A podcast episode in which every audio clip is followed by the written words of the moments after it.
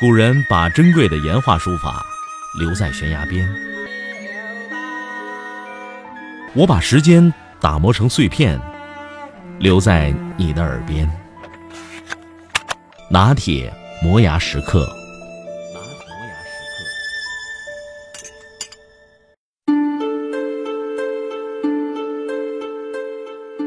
二零一零年一月二十四日，星期天。杭州的一个名叫山水人家的小区，宁静的小区道路两旁停满了私家车。谁也没有想到，平时停得好好的车，瞬间惨遭毒手，被利器划得伤痕累累。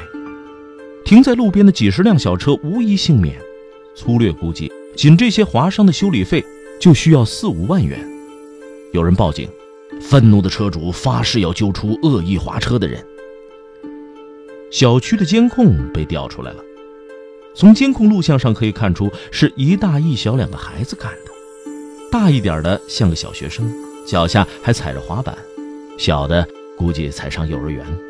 他们一路走一路滑。这是谁家的孩子？胆子也忒大了，太没教养了。但监控看不太清，没有人认识这两个孩子。警方开始调查。网络和第二天的报纸上都报道了这件事儿。第二天下午，一位妇女给派出所打电话说，划伤汽车的是她的孩子，她也住在那个小区。她是第二天才从网上看到了小区车辆被划伤的帖子。帖子中描述的两个孩子，大的很像她的孩子，而小的是她同学的孩子。当时两个孩子下楼去玩，时间、地点、两个孩子的特征都吻合。他赶紧跑到小区物业调看了监控录像，果然是他的孩子。他意识到问题的严重性，冷静下来后，他是这样处理的：给派出所打电话，毫不犹豫地告诉民警，车是自己孩子划的，他们将承担全部责任。晚上，儿子放学回家，他问儿子：“是不是你干的？”儿子低头不说话。他对儿子说。你是男子汉，是你做的就要勇于担当。儿子承认是他干的。如果你的玩具折叠车被人划伤了，你心不心疼？心疼。你的折叠车几百块钱就可以买到，而人家的车十几二十万，有的甚至上百万，你说会不会心疼？儿子向妈妈连鞠了几个躬，说：“妈妈，我错了。”妈妈打印了一份致歉信，向所有被划伤的车主表示歉意，并表示承担全部责任和修理费用。致歉信复印了几十份，张贴在小区所有的出入口和楼梯口。联系了一家信誉很好的汽车修理厂，负责修理所有被孩子划伤的汽车。第二天、第三天，连续两个晚上，等儿子做完作业，他领着孩子挨家挨户地登门道歉。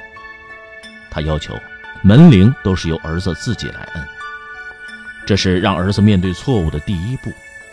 儿子在课余折叠了很多张纸船，上面都醒目的写着“对不起”三个大字。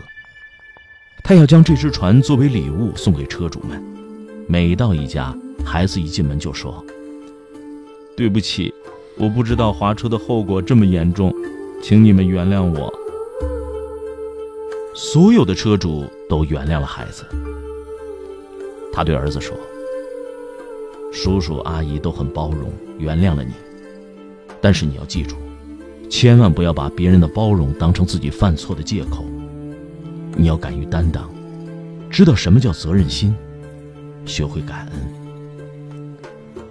一场危机被这位母亲成功的化解了，剑拔弩张的人们怒气消去。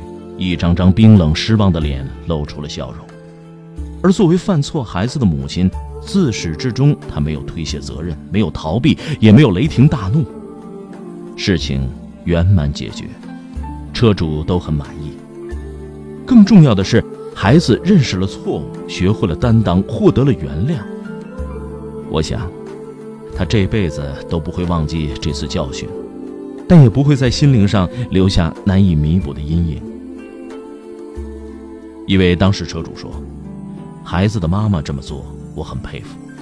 说句实话，遇到这样的事情，不是每个家长都能够处理的这么及时、这么果断、这么勇于承担的。这位母亲非常了不起。作为一个旁观者，我一直通过媒体关注着这件就发生在我身边的故事。